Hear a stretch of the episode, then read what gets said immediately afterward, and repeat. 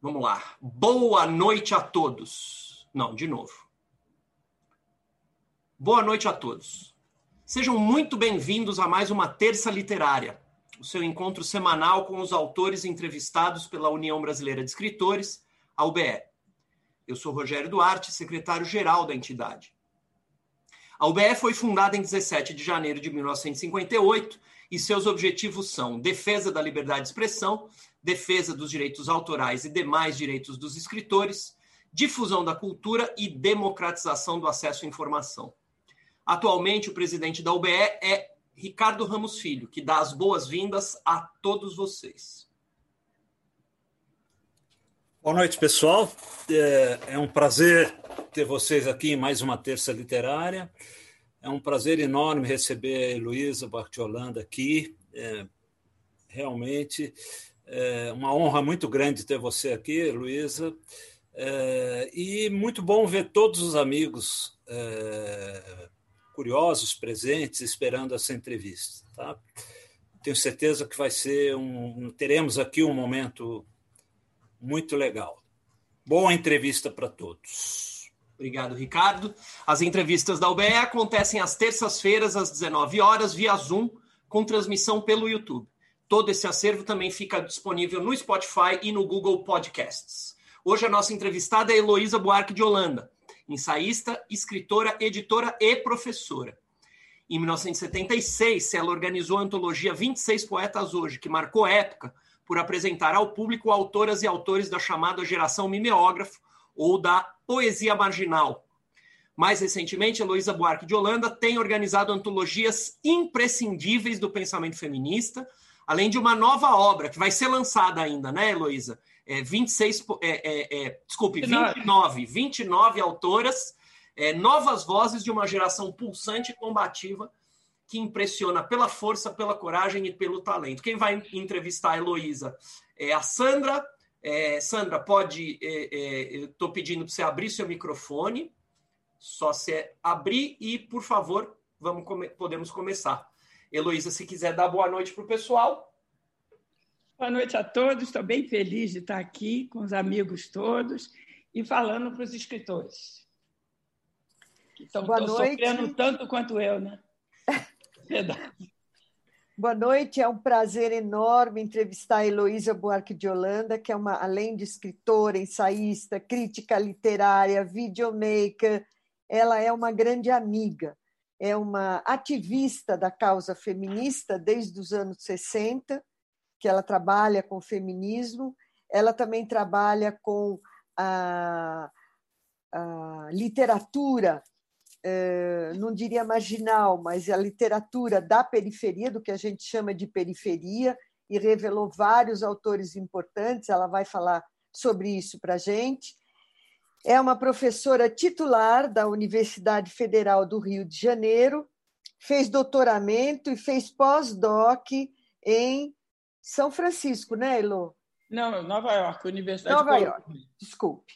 Ela fez o pós em Nova York, o pós-doc em Nova York, e a Heloísa participou uh, de vários projetos, como o Rogério disse, ela organizou várias antologias, e eu acho que ela vai ter que explicar para a gente também por que essa aproximação com o modelo antologia, né? porque ela também tem muitos Nossa. livros de autoria dela, que ela escreveu, mas ela tem muita antologia. Ela, ultimamente, mostra uma grande preferência por esse formato, formato das antologias. A Elo foi também dona e fundadora da editora Aeroplano, que foi uma editora fantástica, que tinha um catálogo maravilhoso, maravilhoso, e ela também foi editora, uh, diretora da editora da Universidade Federal do Rio de Janeiro. Ela é professora emérita da Universidade Federal do Rio de Janeiro, coordena o Programa Avançado de Cultura Contemporânea, enfim, trabalha com gênero e, e, trabalha com etnias também, né? um trabalho dela sobre raça, sobre etnias. Enfim, a Heloísa se desdobra em mil Heloísas. Né? Ela, na verdade, ela, é, ela se transforma em mil pessoas, porque ela faz tanta coisa e bem feito, bem feitas, que realmente uh, é espantoso. Elo, eu diria que você é uma mulher do hoje, que traz consigo a gênese do que é o novo, do Islã à literatura marginal ou periférica, ao feminismo, às questões literárias de gênero. Bom, em primeiro lugar, eu queria te fazer uma pergunta que a gente sempre inicia as entrevistas com uma pergunta desse tipo. Eu queria saber como é que foi a sua descoberta da literatura e como é que você se descobriu escritora. A literatura eu sempre li muito. Sempre gostei muito de ler, até o momento em que eu me deparei com os poetas marginais e fiquei completamente dependente de poesia. Aí eu larguei a ficção e realmente poesia, na veia. Aí a poesia eu leio tudo que aparece. Mas isso foi em 76. Antes eu lia outras coisas. Outra coisa que eu adoro ler também é ensaio. Eu acho ensaio muito perto da poesia. Não sei bem te explicar por quê, mas para mim tem alguma coisa a ver, alguma forma de leitura que eu acho que aproxima os dois. E eu sou muito fã desses dois. Agora, comecei a ler muito cedo, depois entrei nessa vibração com a, com a poesia, que eu nunca larguei, virou trabalho e prazer ao mesmo tempo. E todos os e comecei a fazer realmente a primeira coisa que eu fiz foi uma antologia. Eu fiz uma tese de literatura ao cinema sobre o Macunaíma, mas era uma tese, foi publicada, é o primeiro livro, mas foi publicada, mas era uma obrigação acadêmica. O que eu fiz espontaneamente foi Os 26 Poetas Hoje, porque tá. era um susto ver aquilo. Foi muito lindo encontrar aquilo. A gente estava em plena ditadura, tinha censura para todo lado, tinha censura na mídia dentro, né? os jornais tinham censor dentro, o cinema era censurado loucamente, o teatro, todas as artes, e a poesia escapuliu. Escapuliu da censura porque era uma arte que era uma, uma, uma forma de arte que ninguém lia. Era uma, que não, ninguém ia os militares não acharam uma área de perigo. Perigo era o cinema, era a televisão, era a imprensa. Então deixa aqueles meninos para lá. E os meninos para lá, em 1970, eles ocupavam a cidade, pelo menos do Rio de Janeiro, de uma forma substantiva. Todo lugar que você ia tinha um maldito poeta marginal te vendendo livro na mão, e você comprava para se livrar deles, porque eles não saíam enquanto não. Era fila de, era restaurante, era fila de cinema, aquela poesia era cara a cara. E era muito incrível como eles escreviam, faziam os livrinhos e, e vendiam. E eles faziam uma coisa que é venda agressiva, né? que é como a Bíblia e as enciclopédias, vai na casa e você acaba comprando. Você não compra por, espontaneamente, né? Então foi uma prática que de repente eles estavam presentes em todas as ruas, acontecimentos culturais, e eu comecei a ler e perceber que eles estavam falando de, um, de uma existência sob censura, de uma existência do sufoco, como a gente dizia. Aquela geração é a geração do sufoco.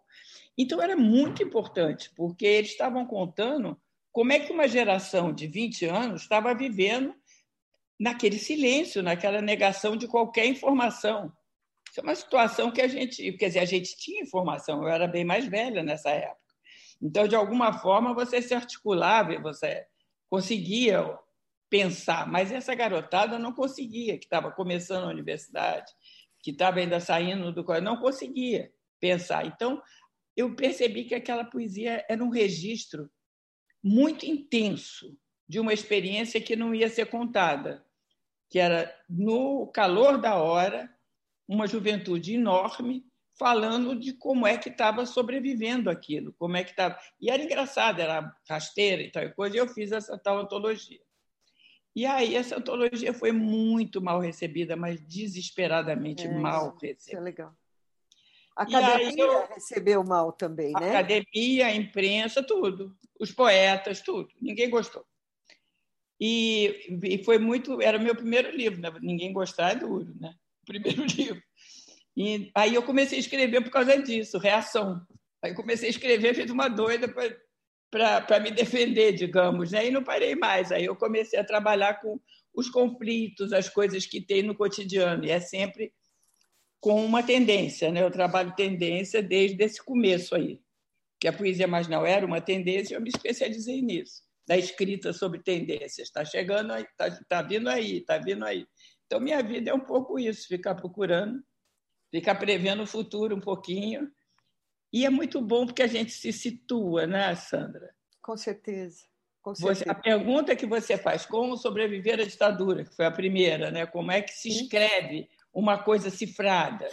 Você realiza com coisa. Agora, a poesia é um gênero realmente bem especial, porque como ela hoje está um pouquinho diferente, não o suficiente, mas ainda está.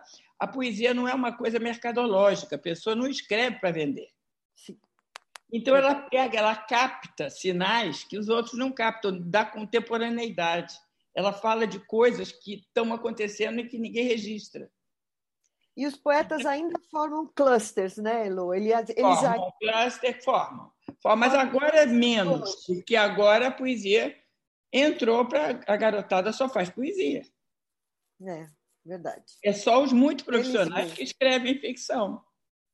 A poesia é o cotidiano, é uma poesia falada, uma poesia performada, uma poesia escrita, uma poesia literária, uma poesia não literária, uma poesia de mensagem, como diz Slammers. É a minha poesia é uma poesia de mensagem, quer dizer, eu tenho que passar essa mensagem de qualquer jeito, estou nem aí para formatos literários. A pessoa tem que me ouvir, tem que ouvir o que eu estou falando. Então, uma outra demanda para a poesia tão nova. Agora, Elô, nesse eu teu livro... Que eu, eu, eu tenho que confessar que eu vivo feliz, porque é sempre o que está acontecendo é muito engraçado, muito atraente, né? Então, Com certeza. Assim. É o novo, né? É. é o novo, né? É o novo que vem para ficar. Agora, não é só rastrear o novo, né? Como você disse. Você tem uma, uma, uma capacidade de rastrear o novo que vai virar o definitivo. É. Como o feminismo, como os, o, os poetas malditos, né? os poetas é. marginais. É foram, por exemplo, entre os poetas marginais que você publicou na antologia 20, 26 eh, Poetas Hoje, ah, é engraçado porque a Academia Brasileira de Letras rejeitou, porque tinha palavrão, porque não sei o quê.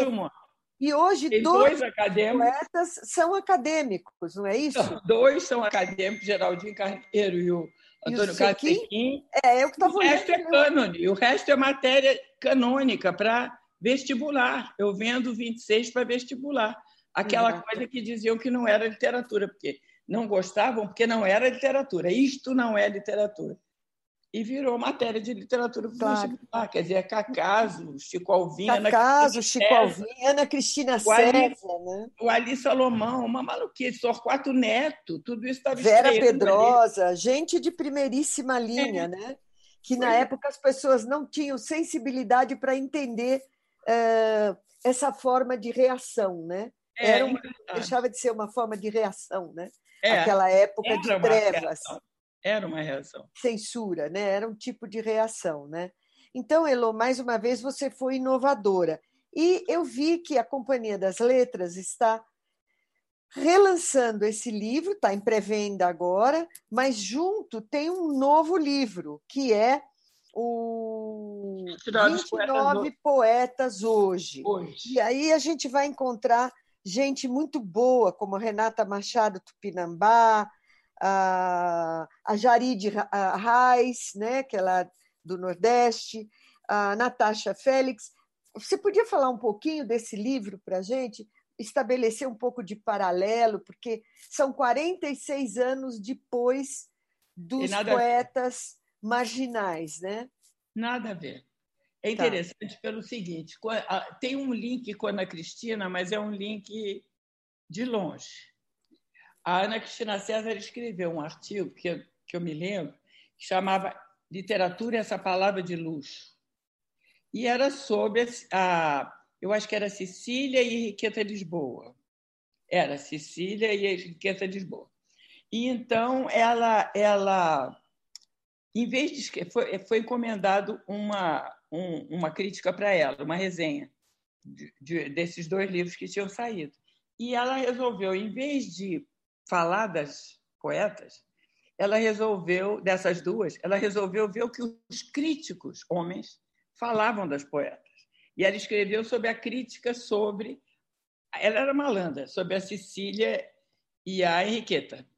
E ela disse, e ela viu que os homens aguentavam essas mulheres, quer dizer, elogiavam e tal coisa, mas com esses uh, adjetivos.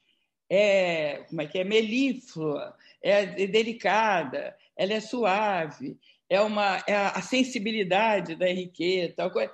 Aí ela começou a levantar os adjetivos que os homens davam para as poetas e disse: está vendo? Elas não são isso essas duas, elas têm técnica. Elas são boas, mas não são assim como está dizendo. E aí ela fez uma busca lá para trás, sempre era essa, esse o comentário. E aí ela diz assim: a, a poesia de mulheres ainda presta atenção na forma, na linguagem, mas eu não vejo em nenhuma um tema de mulher. Elas não falam de mulher. Realmente, elas falam muito de, de política, como a Cecília, né? mas elas falam também de, de natureza, falam de outras coisas, mas ninguém fala do que é ser mulher. E eu guardei essa coisa na cabeça, eu nunca esqueci essa. É antigo isso, é de 80, eu acho. Eu nunca esqueci essa crítica da Ana, e agora, de repente, eu começo a ver essas meninas que apareceram com a quarta onda feminista, e todas têm o tal tema de mulher, que a Ana não encontrava em ninguém, nem nela. Porque nela também não tem. Nela tem um jogo de sedução, que ela trabalha muito bem, e é um jogo de sedução que ela ironiza, quer dizer, o máximo que ela chega a falar de tema de mulher é uma crítica à sedução, à beleza, à luxúria, tudo isso ela faz, ela bota um ácido aí em Uhum. Mas, mas ela também não fala.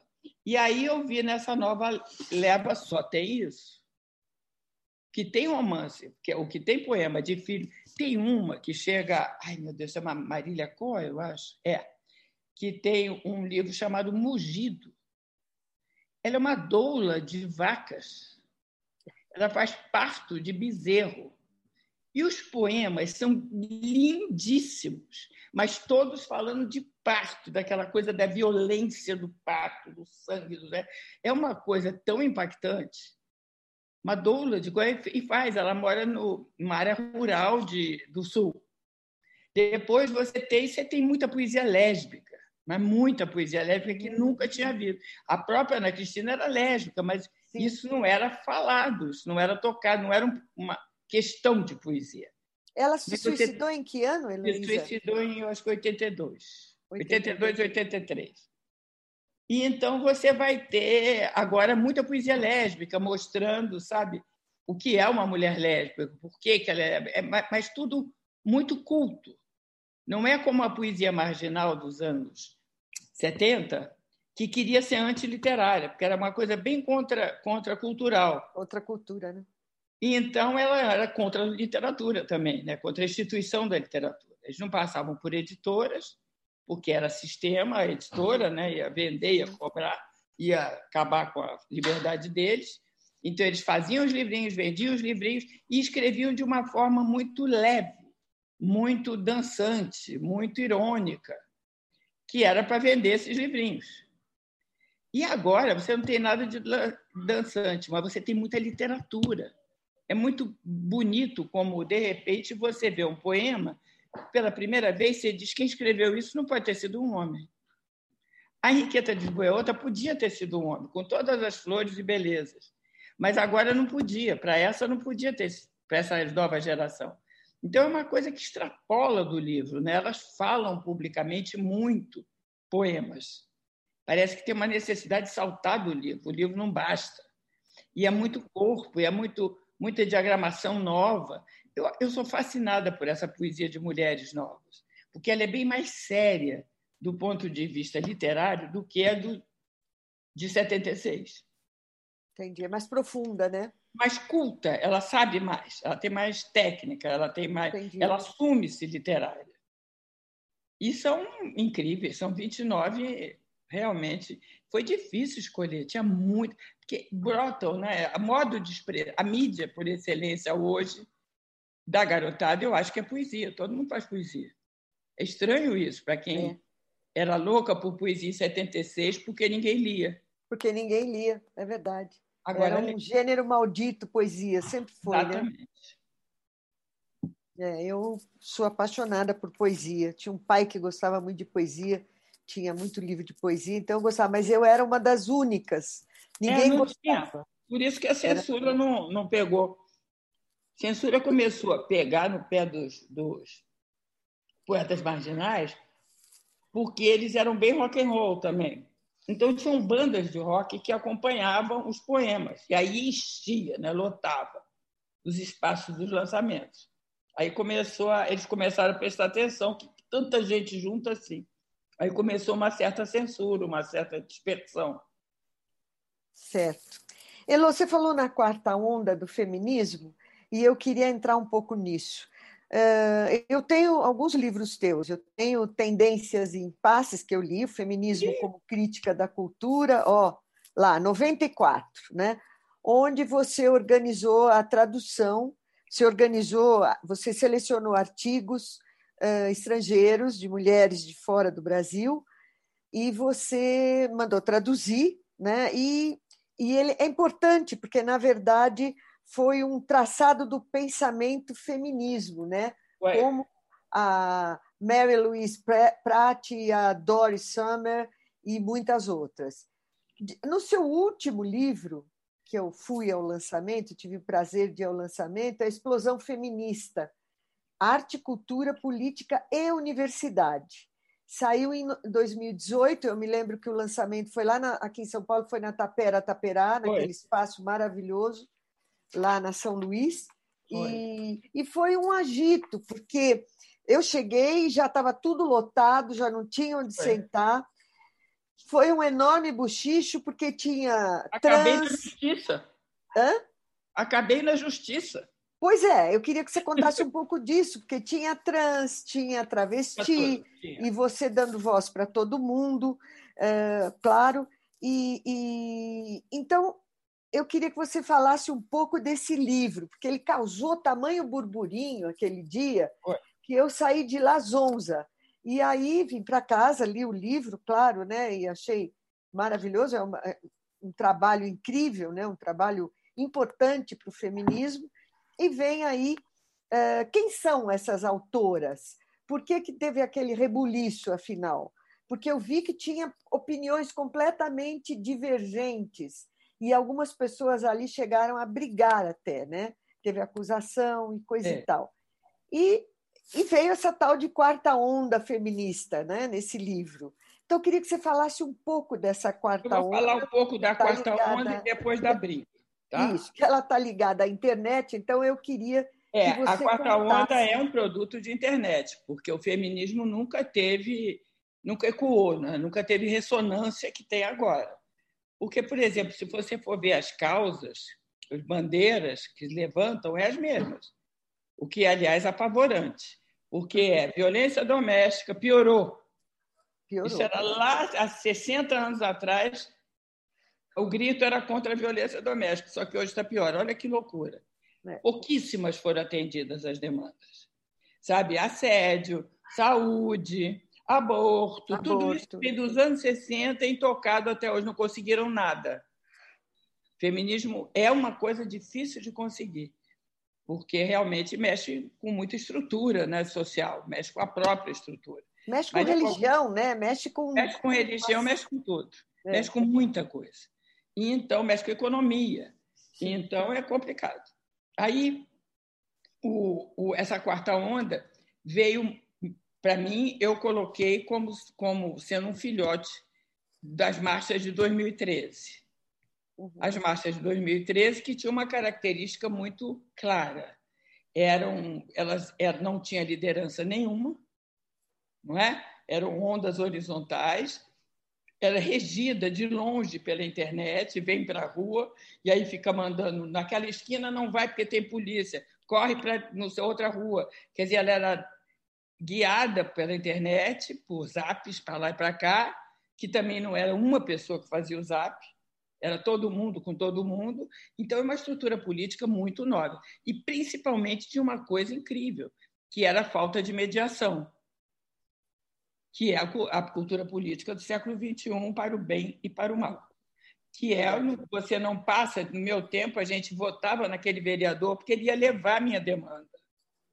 Eu sou velha agora, né? velhinha. Então, eu vou votar naquele, naquele vereador, naquele deputado, naquele senador que tem, vai defender a questão dos idosos. Tá? Então, você vai atrás. A, a, a nova política não quer saber. Não quer intermediário, não quer vereador, não quer, não quer nada. Ela vai para a rua e pede em nome dela. É primeira pessoa. Se você for ver as marchas de, de, de 2013, elas não tinham causa. Elas não tinham uma bandeira. Era transporte, saúde, educação e segurança, mais nada. Quer dizer, são os quatro direitos fundamentais. E quem, fiz, que, e quem prometesse que resolvia isso, levava, e levou, né? Bolsonaro pegou essa, essa marcha e prometeu tudo isso. Foi. Então, a, a esquerda não teve escuta para isso ficou procurando qual era a bandeira dessas pessoas. Não tinha, era o sujeito social, não era um sujeito político. É aquele que pede a, a sua necessidade imediata sem intermediação. Isso aí o Castel mostra que isso aí é linguagem política. Você repara que hoje o próprio Bolsonaro ele se dirige diretamente, não é para o Congresso, agora é que ele está sacando do Congresso, mas ele dirige diretamente, sem intermediário, para o eleitor dele. É verdade. É onde ele se segura. Então, essa falta de intermediação que a internet permite fez esse feminismo. Ele não tem liderança também. Quem é a líder? No meu tempo, eu sabia todas. Agora, quem é? Não tem nenhum nome que eu possa dizer. É todo horizontal, é todo de internet e é múltiplo. Isso é que é a coisa mais bonita desse feminismo. De repente, ele implodiu em muitos, porque era tudo branco. Mulheres brancas de elite, falando sobre a demanda e interesses de todas as mulheres. Essa festa acabou nessa quarta onda. Primeiro veio o feminismo negro com muita força e disse: opa, você não sabe o que é ser uma mulher negra, nem pode falar em meu nome, porque não tem ideia do que eu passo. Eu não quero isso que você quer. Eu não estou pedindo emprego, eu estou pedindo para ficar em casa. É o contrário, eu trabalho desde os 12 anos. Então, sabe, é, as demandas são, não são as mesmas, o, o, o sofrimento não é o mesmo, o impulso não é o mesmo. Então, tem que ter uma divisão aí, você não fala por mim. Aí apareceu aquele núcleo forte de feminismo. Depois, feminismo asiático. Tem um, um, um, bom polo de feminismo asiático, especialmente em São Paulo. Aí. Depois teve o feminismo indígena, que começou a aparecer recentemente. Mas as mulheres começaram a aparecer com demandas, elas já são pajés, elas já são. As demandas são totalmente diferentes. Isso é fascinante, porque realmente a gente, as mulheres brancas, não representavam. Ninguém falava de pajé ali no, no Congresso Feminista, sabe? Do, da situação da mulher indígena, da situação da comunidade indígena, da coisa da terra. É muito mais ecológico. Ali nasceu um feminismo ecológico forte, uhum. onde a mata é uma demanda importante são as mulheres indígenas. Depois vem as mulheres evangélicas. O evangélico tem um feminismo maravilhoso, que discute com o pastor a Bíblia. Diz onde que está que o homossexualismo não pode? Na Bíblia. Vamos ler junto? Não tem. Onde diz para queimar templos de outras religiões, como fazem com os terreiros de Macumba. Então, não tem na Bíblia. Então, tem uma coisa hermenêutica, um debate incrível de um com o outro da, da, da, feminista com o pastor. Para de dizer isso, não está na Bíblia. Você tá. tem. São coisas tão fascinantes. Você tem o feminismo lésbico, que é bem diferente também, pede visibilidade, coisa que nunca teve. Tem o feminismo trans, principalmente o trans que escolhe a posição de ser uma mulher. Então, aí é que aí surgiu a briga. Feminismo Lá no trans se né? reivindica né? feminista e as feministas, em sua grande maioria, acolhem essa demanda, acolhem o trans claro. que diz mulher. Mas há uma corrente muito forte, bem, bem grande, do feminismo radical, que diz que o trans é, foi escolheu ser mulher porque quis, não é mulher, e ninguém vai, ninguém vai proteger. Então, é muito contra qualquer coisa trans. E a, o, capi, o livro tinha um capítulo sobre o feminismo trans. Sim. Que foi escrito por uma pessoa do, do, do liderança do feminismo radical. E ela disse horrores das prostitutas, mas realmente pegou pesado, e das trans. Eu, a quando das prostitutas, eu me lembro, ela falou, foi, foi muito pesada a fala dela, foi muito. Era uma coisa chamada de necrofilia. Muito, muito ruim. necrofilia. Muito... E o trans não existe, é o engodo, é, o... é uma coisa horrorosa, as, é, coisas, é. as qualificações. Ela parecia uma bolsonarista radical. É, aí começou uma briga terrível que acabou na justiça. E na segunda edição a gente tirou aquele capítulo dela. Eu devia ter tirado no primeiro, eu errei. Mas eu falei, pô, vai parecer que esse feminismo novo é um mar de rosas.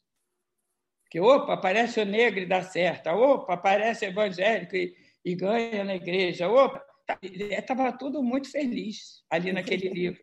E não é assim que a vida é. A banda claro. toca, assim, a gente sabe há uma reação a qualquer um desses, né? tanto o negro quanto o lésbico, e principalmente quanto o trans, onde o assassinato é o maior do mundo, o índice. Aí eu falei, vou deixar isso aqui para mostrar que não é fácil ser trans no feminismo. Eu me lembro, você defendeu... No mínimo que é feminismo. A tua Deixei escolha, o capítulo para aquilo. Deu essa, deu essa confusão toda. Ah, eu disse que eu era contra, que tinha deixado porque eu não concordava mas tinha deixado porque eu achava que tinha que deixar, que isso é a realidade da quarta onda. Mas a moça ficou muito zangada. Eu ainda estou na justiça até hoje. Porque você tirou? Não, porque eu tirei, não, porque eu disse que não concordava. Aí não vai ganhar, já teve duas dia, não vai ganhar, porque eu não disse nada de mais além de que não claro. concordo. Não, você deu voz, né? Você deu voz a todo mundo. Pois é. E é uma, é uma voz fascista essa, né? Muito fascista. Pois Muito é, aí fascista, talvez eu tenha né? errado, Sandra. Talvez eu devesse falar, ó, não dá, está pesado demais, vou chamar outra trans. Ia de trans em trans, não, de radical em radical, radical até ver uma que minimamente respeitasse os trans. E tem uma literatura desse pessoal mais, essas feministas radicais que não aceitam a trans, não aceitam a travesti? Como é que é isso? Tem uma literatura? literatura? Não. Elas têm um papel muito importante na área da violência. Elas têm um núcleo muito forte de defesa, elas acolhem as mulheres, levam para abrigo, chamam o advogado, pagam a causa. Elas, sabe, é um SOS fantástico para casos de violência, mas é só, o resto é um estapafúrdio. Tá bom, é, o resto é bem fascista. Tá bom, você vai editar isso? Eu percebi porque senão eu vou pra, de novo para o júri. Pra, não, não, eu, eu, na verdade, eu me espantei quando eu vi o, o capítulo até, né? Porque eu falei, caramba, que posições duras, coisa, radicais. É, mas é falta de respeito. Eu... Foi aí que é falta de respeito. É. Eu achei mas, que tinha que deixar por causa disso, exatamente, mas eu acho que eu não devia. É, enfim. Elô, você olhando... não tem mais. Tá certo. Olhando um pouco para o pensamento feminista, conceitos fundamentais, e o pensamento feminista brasileiro, formação e contexto, como é que você. Você tem, tem algum paralelo com, com, o, com o, o, livro que você lança agora, que você lançou em 2018, esse, esse último? Qual? A explosão do feminismo? Ah, com a explosão? Não. Sim, nada, não. nada. Eu geralmente trabalho muito com campo. Eu me misturei com essas meninas. Eu fui até, como eu fiz com a periferia também.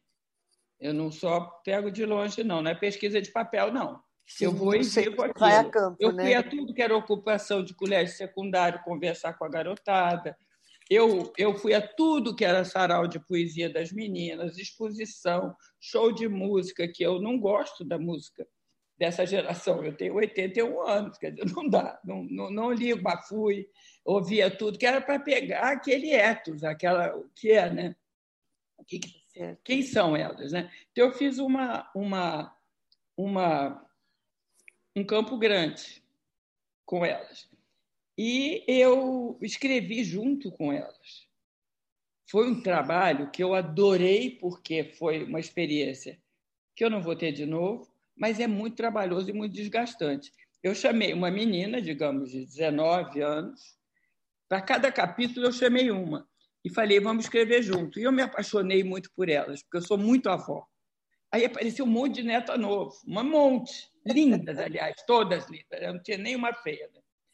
Que elas ficam lindas, as feias ficam maravilhosas, né? elas têm atitude, elas têm sorriso. Elas, elas põem... têm postura, é verdade. Não tem, não tem mais mulher feia. E elas, essas meninas, é verdade, essas meninas então chegaram, aquele monte, eu virei uma avó inchada, né? E aí eu falei, vou escrever junto, porque eu não sei se eu dou conta desse recado. Aí fiz essa experiência infame, que foi chamar uma menina de 19 anos para escrever junto. Aí eu escrevi, dava uma pauta, fazíamos eh, várias entrevistas juntas, e aí ela escrevia por cima do meu primeiro texto. Aí eu dizia, nada disso, isso aí não faz sentido que você está escrevendo. Aí eu mandava de volta para ela, ela dizia assim, mas você não entende nada da gente. Isso aqui não está certo. Foi idas e vindas 30 vezes. Foi muito lindo. Porque ninguém brigava com ninguém, porque a relação de neta com avó é diferente de mãe com filha. Sim. Mãe briga com filha e filha briga com mãe, mas neta não briga com a avó. Porque ela sabe que eu dizia, tá uma droga esse texto que ela me entregava, mas babando, né? adorando. E então elas elas aceitavam muito não. Mas foi idas e vindas e o texto é uma é, é, é um resultado disso. Foi uma experiência de escrever com, que eu botei lá e até expliquei no começo do livro, né? Sim. Escrever com, que é muito penoso. Mas, principalmente, não, não deve ser penoso se eu te chamasse para escrever junto. Né? Mas claro. uma menina de 19 anos é, é penoso. É penoso, mas é belo. É belo. Elô, me diz uma coisa, por que você enveredou pela, pelo gênero antologia? Você deixou de lado a escrita pessoal, né? Tua. Eu você, gosto. Você ah, não, mas deixa que eu ia te dizer. É, esse, nesse caso, eu estava contando essa história para dizer que eu virei uma avó ampliada, estendida. Tá? E essa avó estendida, ela, ela viu que essas meninas não tinham preparo, não tinham repertório nenhum. Elas tinham gana, tinham vontade, tinham ideias, mas elas não tinham repertório de onde sair.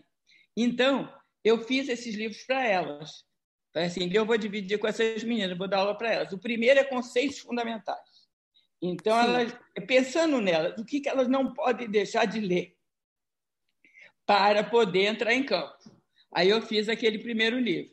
Depois eu fiz o pensamento feminista brasileiro, porque é muito diferente do outro. As universidades adotam muito teoria gringa. A brasileira, que era muito marxista naquele momento, foi o momento da ditadura, ela tinha que ser marxista. Ela não podia falar de aborto, de corpo, naquele momento. Então, você, ela tem um texto mais, mais pesado. E aí eu fiz um, escrevi por quê e fiz o, o feminismo. Depois eu fiz o decolonial, que é uma coisa que Sim que está aparecendo com muita força, e o último foram as sexualidades decoloniais, o caso queer, né? a tá. viagem do caso queer do, da, da Europa, dos Estados Unidos, para chegar no Brasil, onde você não tem essa categoria pura, higiênica, como tem nos livros da Judith Butler, por exemplo. Aqui é um, sabe, é, é um, é um, é um infeliz que vai ser morto. Aqui você tem uma reação absurda em cima do, do queer. Então, a gente tem que ver esse contexto também, esse contexto social esse contexto de preconceito muito grande, patriarcal, né? Com certeza. Elô, Uh, a gente tem mais um tempo. Eu queria que você contasse um pouco da sua experiência em criar a Universidade das Quebradas, que está dentro da Universidade Federal do Rio de Janeiro, onde você hoje é professora emérita. E, e esse, esse projeto ele promove o diálogo de produtores culturais e artistas da periferia com a comunidade acadêmica, né? Vamos Isso lá. é uma coisa muito interessante. Saiu muita gente boa, como Ferrez, enfim. Não é isso? Ele também ele saiu daí. Não, né? ele não foi, ele não foi, não. Ele não foi porque ele está em São Paulo, isso é no Rio, né? Mas Sim. o nosso secretário de Cultura, por exemplo, é um ex-quebradeiro. É o Marcos, Marcos Faustini. Tá. Mas o que eu, eu, vou, eu vou dizer, vou te roubar um minutinho dessa, dessa resposta para te falar da antologia que eu não falei, mas vai ser rápido. Ah, é o é seguinte, Ficou no ar. É, é o seguinte, quer dizer, essas antologias eu fiz para prover o repertório das meninas. São tá. quatro cursos completos. Mas nas poesias, é porque eu sempre persigo o último movimento. Né? Então, para falar a verdade, aquilo é um gesto crítico. Aquilo eu estudo aquilo, que ainda não tem instrumento teórico para você lidar com a poesia dessas meninas como não tinha como você lidar com a poesia marginal nos anos 70. Uhum. Então, eu faço essa seleção dos melhores e começo a estudar e faço geralmente um prefácio razoavelmente grande e para poder situar para mim mesmo o que está acontecendo. Porque essa coisa, essa, essa, essas coisas das, que eu faço antologia, eu não faço antologia de clássicos. Eu não faço do Drummond, eu faço do que não se sabe ainda. Então, é o jeito de eu estudar, de limitar e de dar a minha opinião, né? E de dar voz também para o novo, a né? Voz a voz também. Agora vamos para a Universidade das Quebradas. A Universidade das Quebradas também tendências. Nos anos 90 começou a aparecer com muita força a questão das periferias e veio, em princípio, em nome da criminalidade, né? Começou a ficar muito, o tráfego começou a se estabelecer de uma maneira muito forte e começou a ameaçar o asfalto, ameaçar o paz do, dos ricos. Da então, houve um interesse muito grande em saber o que, que era a favela. E é interessante que, depois do massacre, foi toda uma elite intelectual para a favela. Eu fui, o Zuenir Ventura, Caetano Veloso, Regina Casé, foi todo mundo para ajudar um pouco na parte cultural, porque estava começando o funk, o rap, essas coisas para fazer centros culturais, para dar trocas, essas coisas. Aí eu comecei a trabalhar. Primeiro eu fiz uma exposição com eles, né? Eu fiquei, eu fiquei na favela para sempre, até hoje. Então eu primeiro fiz uma exposição com Gringo Cardia, que foi uma exposição de artes que chamava-se Estética da Periferia que foi uma exposição de, de artes visuais e de design da periferia. A curadoria foi feita pelos meninos das favelas, eles trouxeram o que eles achavam bonito e nós montamos com aquela espetacularização que o gringo faz. Né? Ficou lindíssimo, que é legal para dar um outro olhar para essas coisas, que geralmente são consideradas feias. E se você mostra direito, você vai ver que não é bem assim. Então a gente fez os grafites, os designers, as cadeiras, tem muita cadeira bonita, muita coisa assim. Bom, roupas, roupas, muita roupa. Bom, enfim. Então começou com essa exposição, Estética da Periferia. Depois eu fiz uma série de livros que eu vi que os acadêmicos estavam escrevendo sem parar sobre a periferia, mas lá não iam. Não iam mesmo. Tinha tese sobre funk, eu, cara, você lê, você vê que aquela pessoa nunca foi a um baile funk. Ela, ela pesquisou mas não foi. Então, eu comecei a dar para eles a autoria, quer dizer, o Sérgio Vaz, por exemplo, ele escreveu o Coperifa, foi ele que escreveu, não foi nenhum tá, acadêmico. Tá, tá. Foi eu comecei ele... a dar a voz para essas pessoas e seus projetos, foram muitos, foram 36 livros que a gente fez com as pessoas contando as suas iniciativas, com eles. Outro problema, porque como é que você faz? Imagina você ter um, ver um volume inteiro escrito para publicação sobre um fenômeno, não é poesia, né? do Sérgio Vaz. Tinha muito problema. Aí você vai corrigir. Aí eu digo, não posso corrigir porque é da favela. Mas eu digo, mas pô, eu quando escrevo, mando para um revisor e ele claro, volta a pedir. Claro, claro. Meus livros são cravados de vermelhinho. Então, como é que é preconceito não, não, não corrigir o do Sérgio Vaz?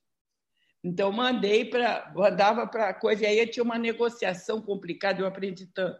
Foi um curso de doutorado, essas idas e vindas também, com a periferia. O que, que até onde você revisa e até onde você é, tem que ser revisado.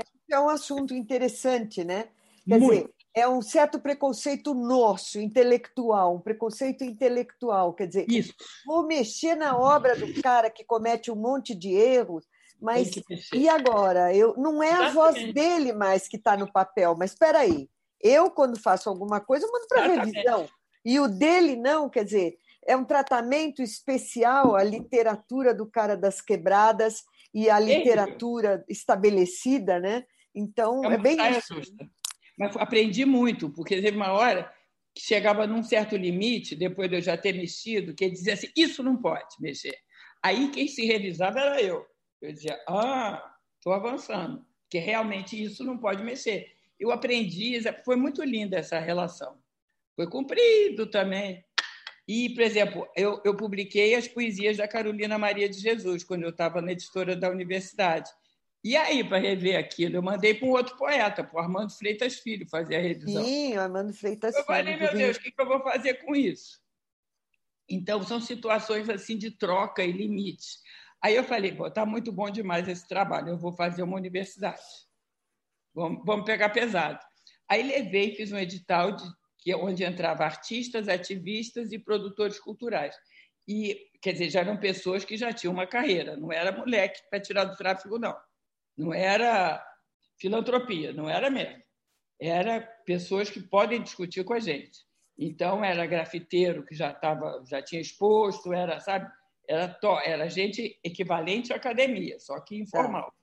Então, a gente fez um laboratório onde tinha uma troca. E aí eu achei que eu cheguei onde eu queria chegar na minha vida toda e nunca mais larguei. Esse é o projeto da minha vida. Realmente. Você ainda está com esse projeto, ah, né? Nunca mais, é só quando morrer. E você então, publicou muita coisa nesse projeto, Elo. Como é que foi conseguir? nada. Pois é, é isso que eu ia saber. Nada, NADA. Eu tenho que fazer, eu tenho muita coisa escrita que nunca foi publicada. Sabe por quê? Porque eu achava que eu não tinha direito de escrever. Mas aí é muito difícil você pegar uma. Intelectuais, porque eles são intelectuais, esses que estavam lidando comigo. São intelectuais, não são formais, mas pensam e sabem muito. Você não sabe a utilidade que um Google tem na vida de alguém. Uhum. É impressionante. Eles vão e leem o livro inteiro. Você fala, pá, é na hora. Então, é uma coisa que não dava para tirar fácil, né? Sim. Então, então não tem nada publicado. Pois é, mas eu não me senti autorizada a escrever, não sei por quê.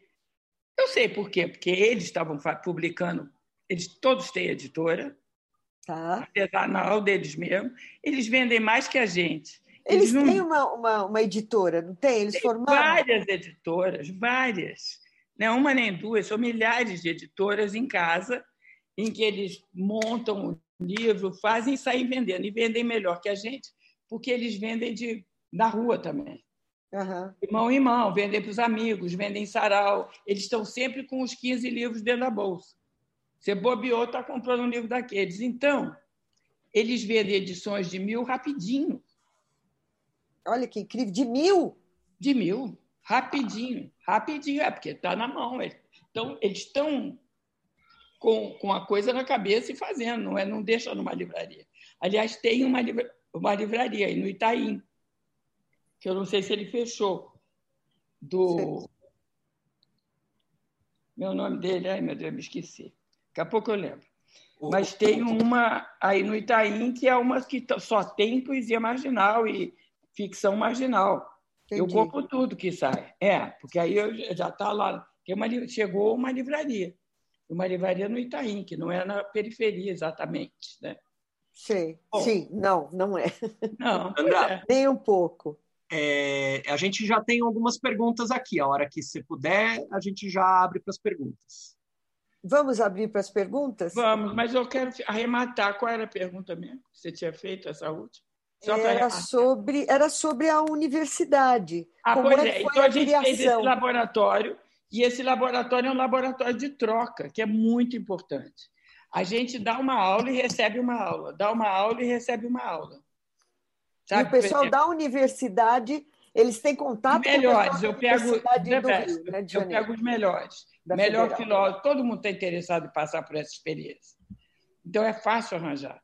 Então, o melhor filósofo, o melhor antropólogo, o melhor história da literatura, o melhor arte. Eu vou pegando grandes professores, dão a aula e eles dão uma, uma aula inspirada nessa, sobre a realidade deles. E é um rendimento absurdo. Imagina, Agora eu descobri como é que eu vou fazer esse livro. Eu vou fazer esse livro do meu ponto de vista, um livro bem biográfico, como é que eu me relacionei com aquilo. Aí dá para fazer. Entendi.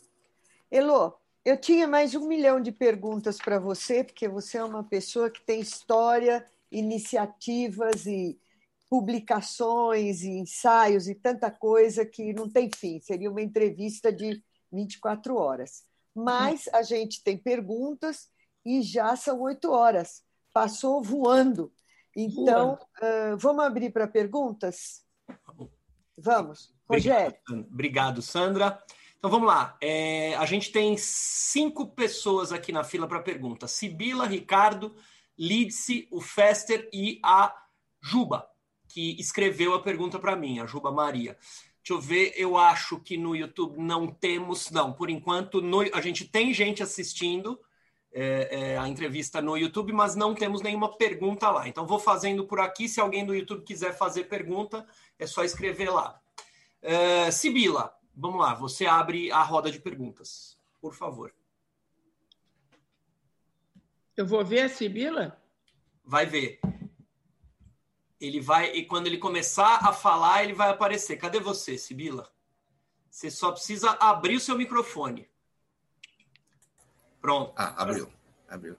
Ah, Heloísa, uh, foi muito interessante te ouvir, foi muito gostoso uh, ouvir esse vigor de, de, alguém ligado à poesia e, de alguém que enfrentou aquele período da, da, do golpe de 64, com um período tão difícil, né? E você traz isso com vigor, sem mágoa, mas com, muito, com muita força. É muito gostoso ouvir isso. E, e principalmente hoje, que volta essas, esses problemas que a gente está tendo, né?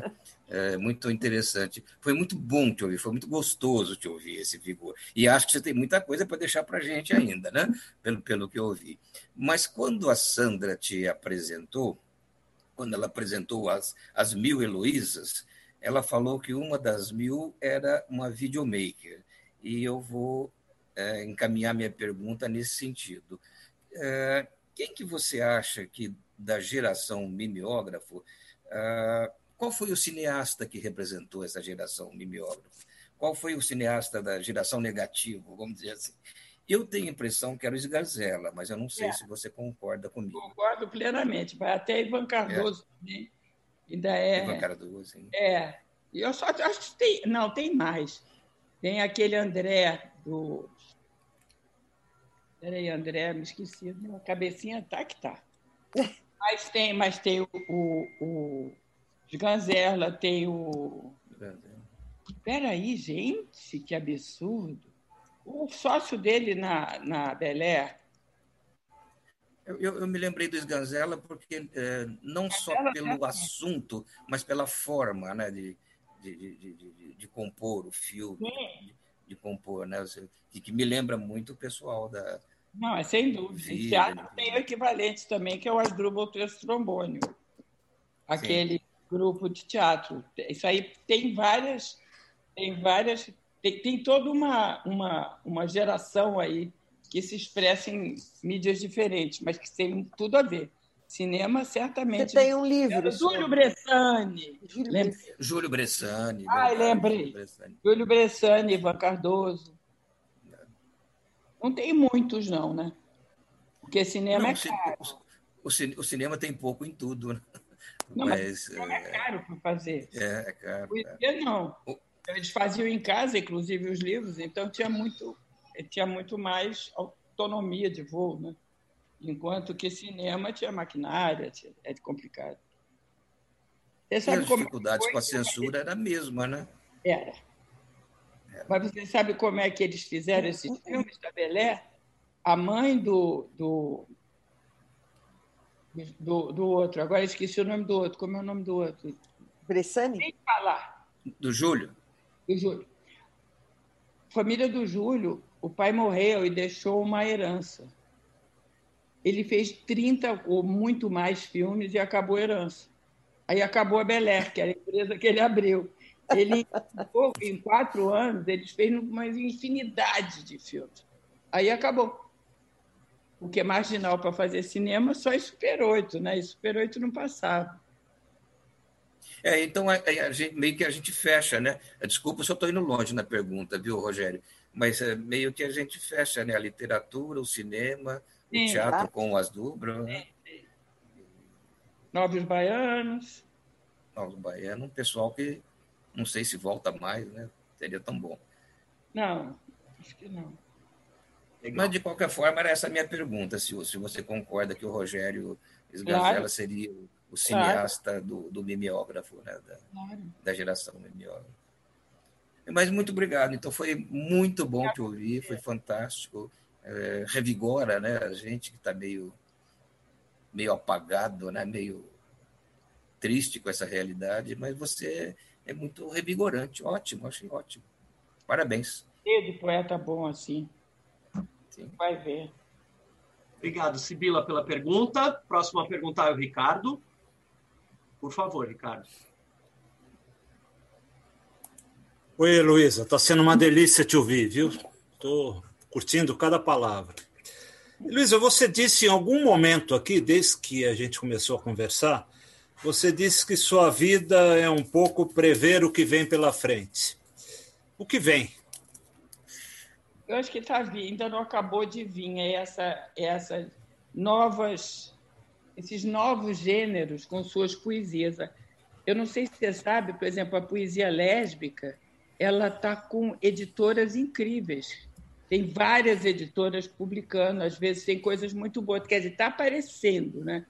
E você tem, eu acho que está vindo essa coisa da literatura negra. Você vê quem ganhou. Quem ganhou foi aquele mineiro, que seu nome também. O Itamar. Itamar. Estará aqui na semana que vem. Hein? Semana, Itamar, semana... Itamar, ele é o entrevistado aqui da nossa, da, da nossa terça-feira que vem. Aí eu vou ver. Como é que é? Itamar é maravilhoso. Quer dizer, você vê, vê essa literatura. Você perguntou, Ricardo, na, na, na literatura que vem, né? É, na, na literatura, sim, sim. Não, não, na literatura. Aí precisa ter uma, várias bolas de cristais.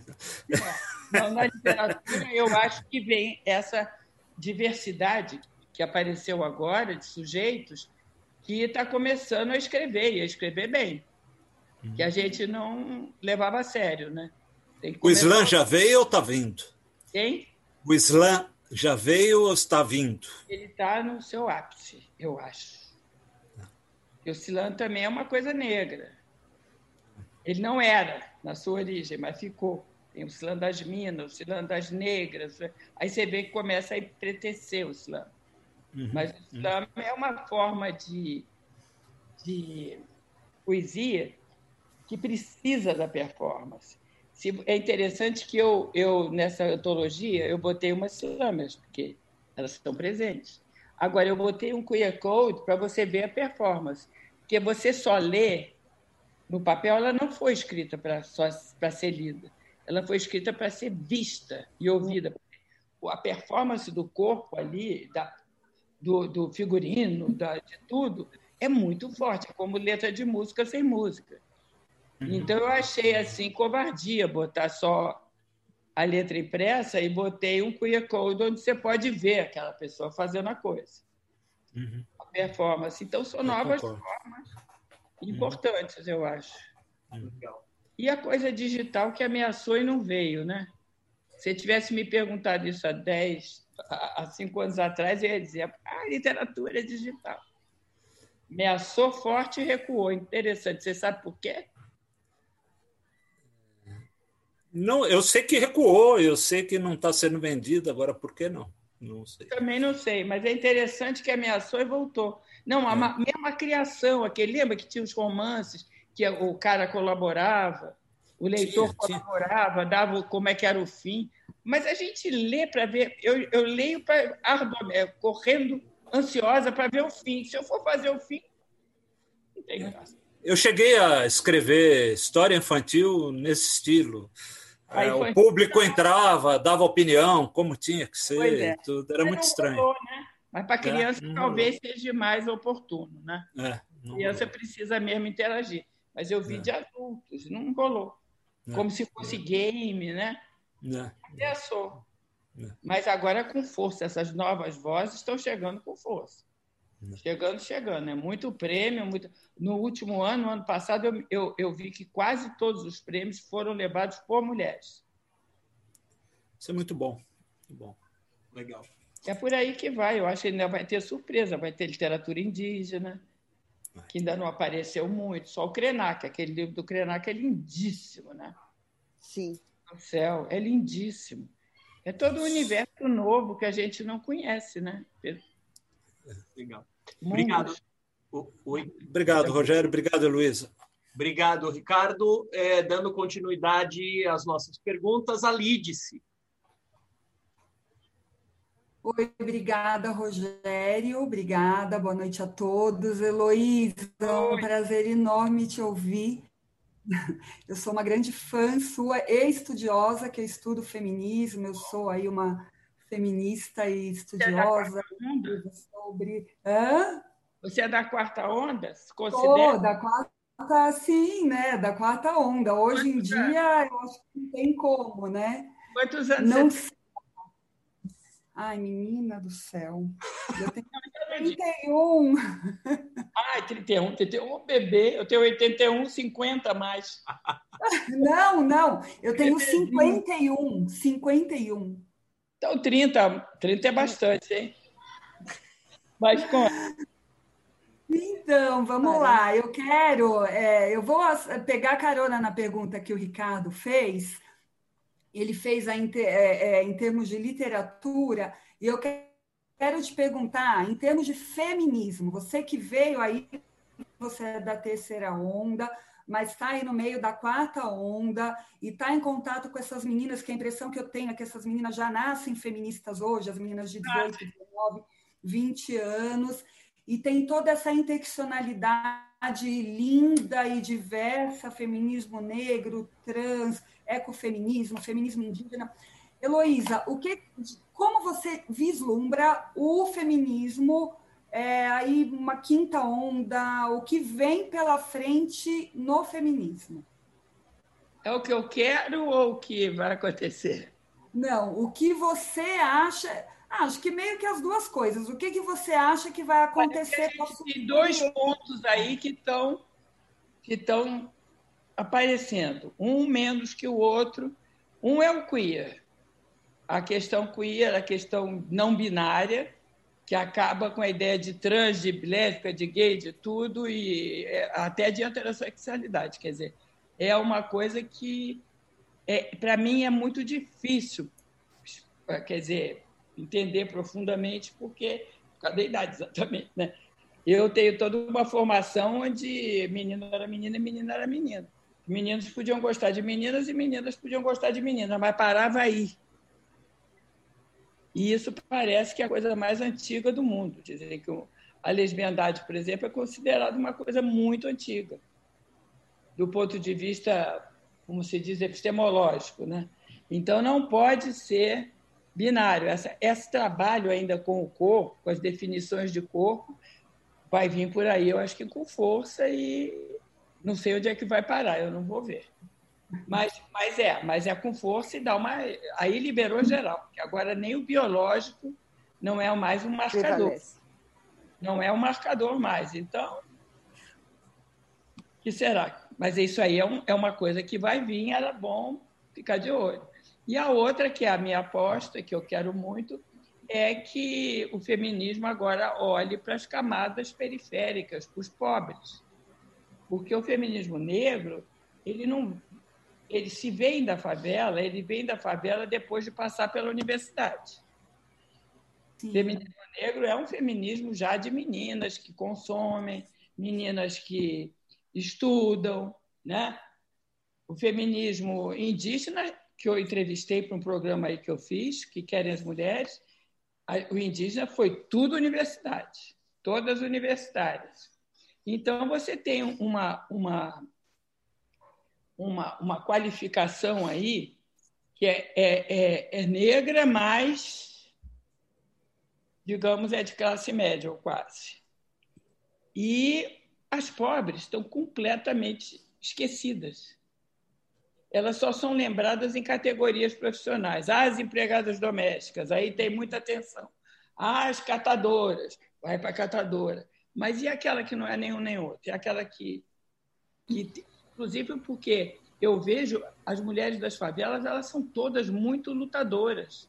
Elas têm ações contra a violência, elas têm ONGs para defender de não sei de quê, tem ONG para a saúde das crianças.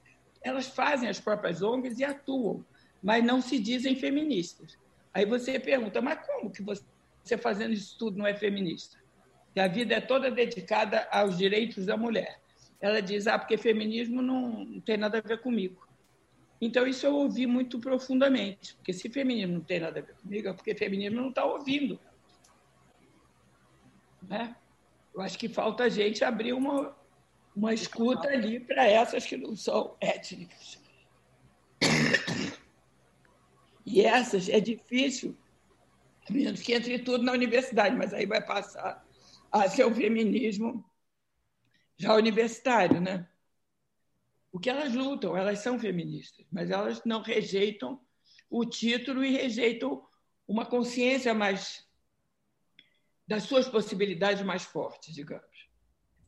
que eu pare... Aí, quando eu começo a trabalhar com elas, porque eu tenho uma, um laboratório outro chamado Feminismo na Quebrada, quer dizer, Feminismo nas Favelas, e vejo isso toda hora. Aí, quando eu vou, quando eu vou Esqueci. Eita! Esqueci total. Peraí, Femi, o que, que eu estava falando? Você estava falando da, assim, do feminismo que tem que olhar para a mulher pobre da favela, ah, que ela não quando se eu faço, sim. Quando, quebrada...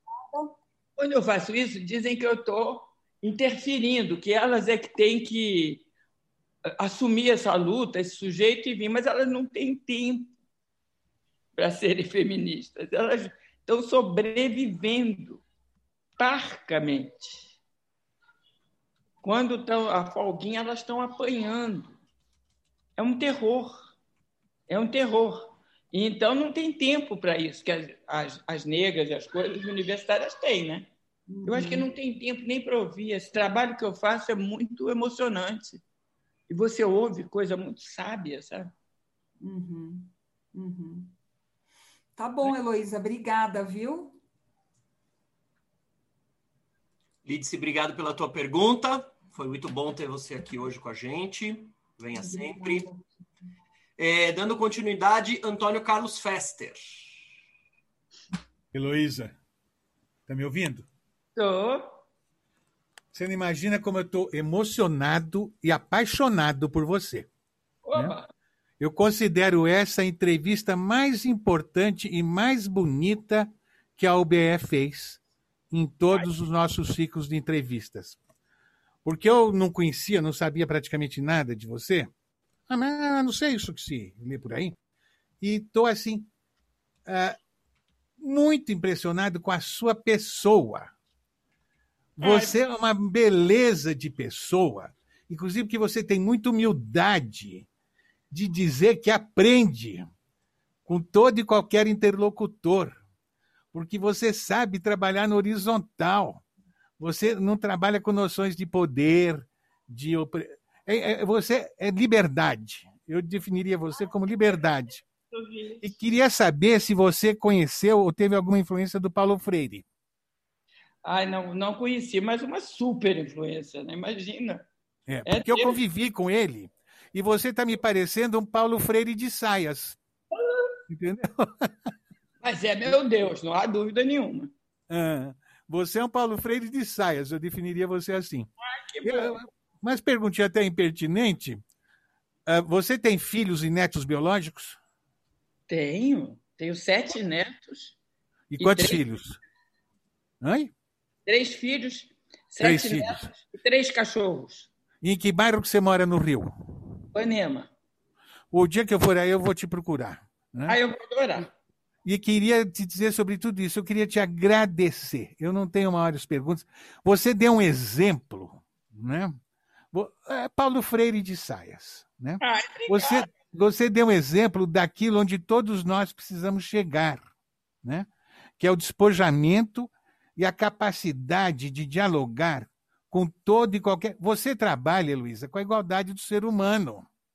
Você sabe que as pessoas são diferentes, mas para você todos são absolutamente iguais. É verdade. Que bom você dizer isso. Me emociona. É? Oi? Um beijo muito grande para você. E só queria fazer uma cresce. Você falou aí que só o Krenak. Tem um menino que eu vi nascer que ele deu voz para os índios marubos. Então, nós já temos livros bilíngues com os cânticos de poesia maruba. Ai, tá? que lindo! Onde é que está isso? Isso é da editora 34, chama Quando a Terra Deixou de Falar. Vou tá já ver. Oi? Maravilha. Vou já procurar. Isso. Ele é acadêmico e tal, professor da USP, tem 40 e tantos anos, mas o trabalho dele é bem na linha de dar voz ao índio. Porque você tem isso de lindo. Por isso você trabalha com antologia, você dá voz para as pessoas. Né? E isso, quando eu vejo uma pessoa como você, eu resgato a minha fé, não só no ser humano, como no Brasil. Ai, né? que alegria. Beijão para você. Obrigado. Rogério, você arrumou meu mês inteiro. Vou passar um mês ouvindo ele. Obrigado. Obrigado, digo eu. Esperando a vacina e pensando no Antônio Carlos. Obrigado, Obrigado Fester, é, pela sua participação.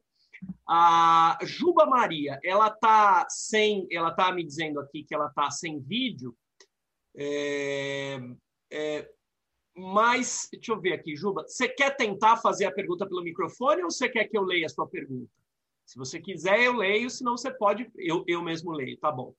Ela pergunta o seguinte, é, é, Heloísa, é, na minha época da ECO, é, ela acha que é, mais ou menos 2003, 2004, você organizou encontros lindos com a Nélida Pinhon, que me inspiraram a escrever em uma época em que ela estava passando por violência doméstica. É, os poemas que ela começou a escrever naquela época resultaram na escrita do primeiro livro dela, Talvez Eu Tenha Morrido. Esse é o título do livro. É, como são realizados hoje os encontros de poesia de autoria feminina no PAC, PACC? Esses encontros são abertos, ocorrem apenas é, presencialmente ou pela internet? Como podemos levar a poesia feminista para os coletivos de mulheres? Essa é a pergunta. Ah, maravilha! Eu queria que você levasse para o meu das quebradas das mulheres, a gente tem, tem oficina de criação agora, uma coisa, um projeto chamado Língua Solta. E tem essa oficina de criação e tem. Essa semana, por exemplo, a gente está organizando um seminário, dia 28 de 29, chamado Feminismo e Literatura. É só você procurar na, no YouTube. E o outro, do PAC também, né? E o outro do PAC é no dia 20 de março, Feminismo e Favela, um diálogo urgente. Que aí eu vou botar feministas e faveladas para ver se uma ouve a outra. Então, tem essas atividades. Se você entrar no site do PAC, você vê, a gente faz coisas sem parar. Juba, obrigado é, por ter feito a pergunta. Você é muito bem-vinda aqui. Por favor, é, volte semana que vem.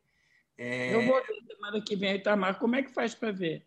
Entra é... onde? Na UPR? É, eu te mando, eu te mando o link, Heloísa. Pode deixar ah. que eu vou, vou mandar para você no, no, no, pelo celular, como fiz hoje. Tá ótimo. É, a gente tem ainda uma última pergunta da Maria Mortati.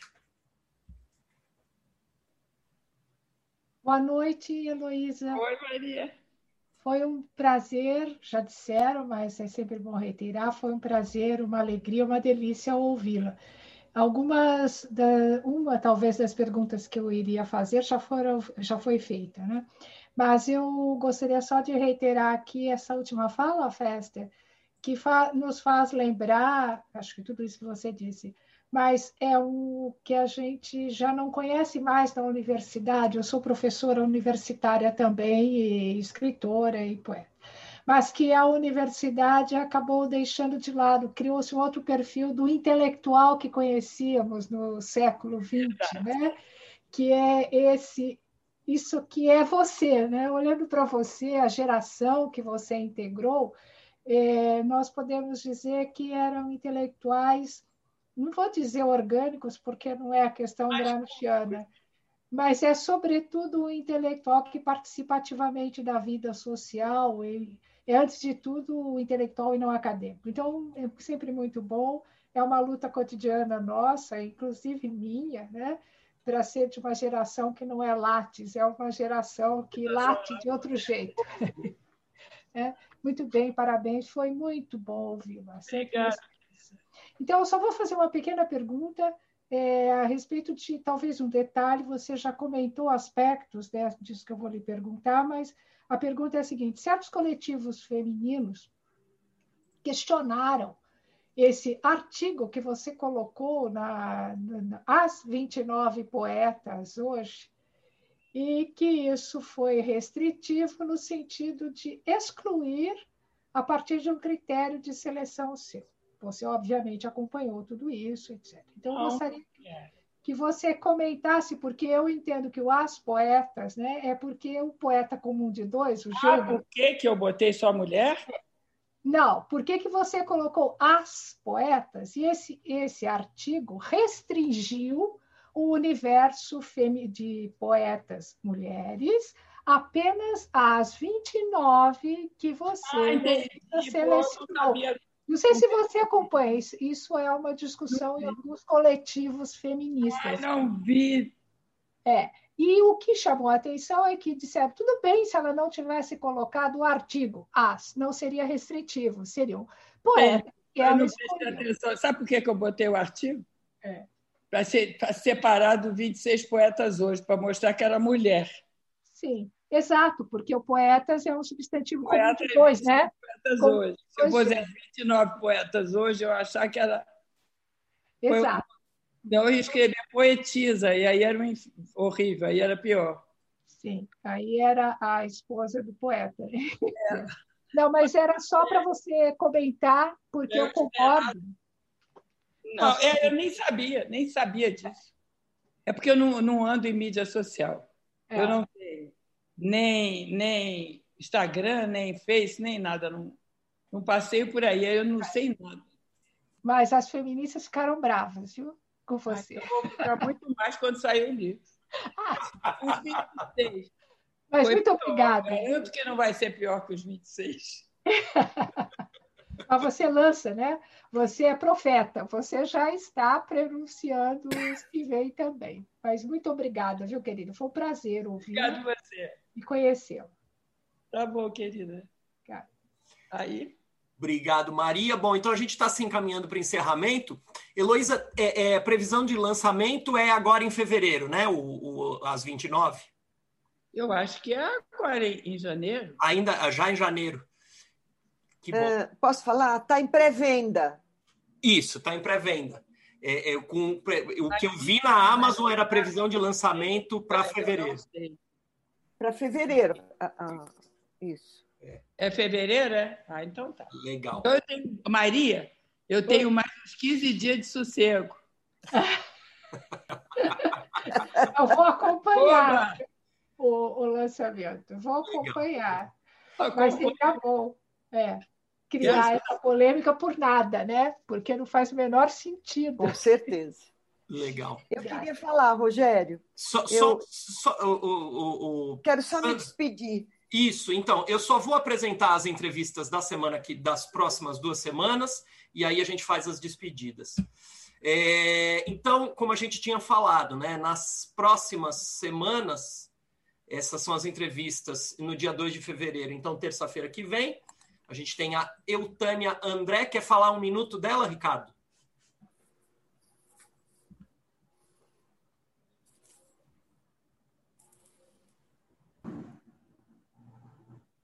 Ah, Ricardo, não dá para ouvir. Ricardo, acho que você está com o microfone fechado. Eu tenho certeza que estava fechado.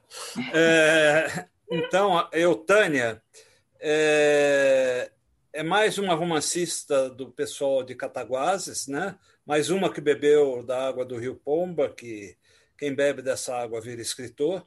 Né? É, e ela está lançando o Terra Dividida, que é esse romance. Né? Ela tem Manhãs Adiadas, tem vários livros é, escritos. Nós vamos conversar um pouco com ela e falar um pouco sobre o romance que ela está lançando.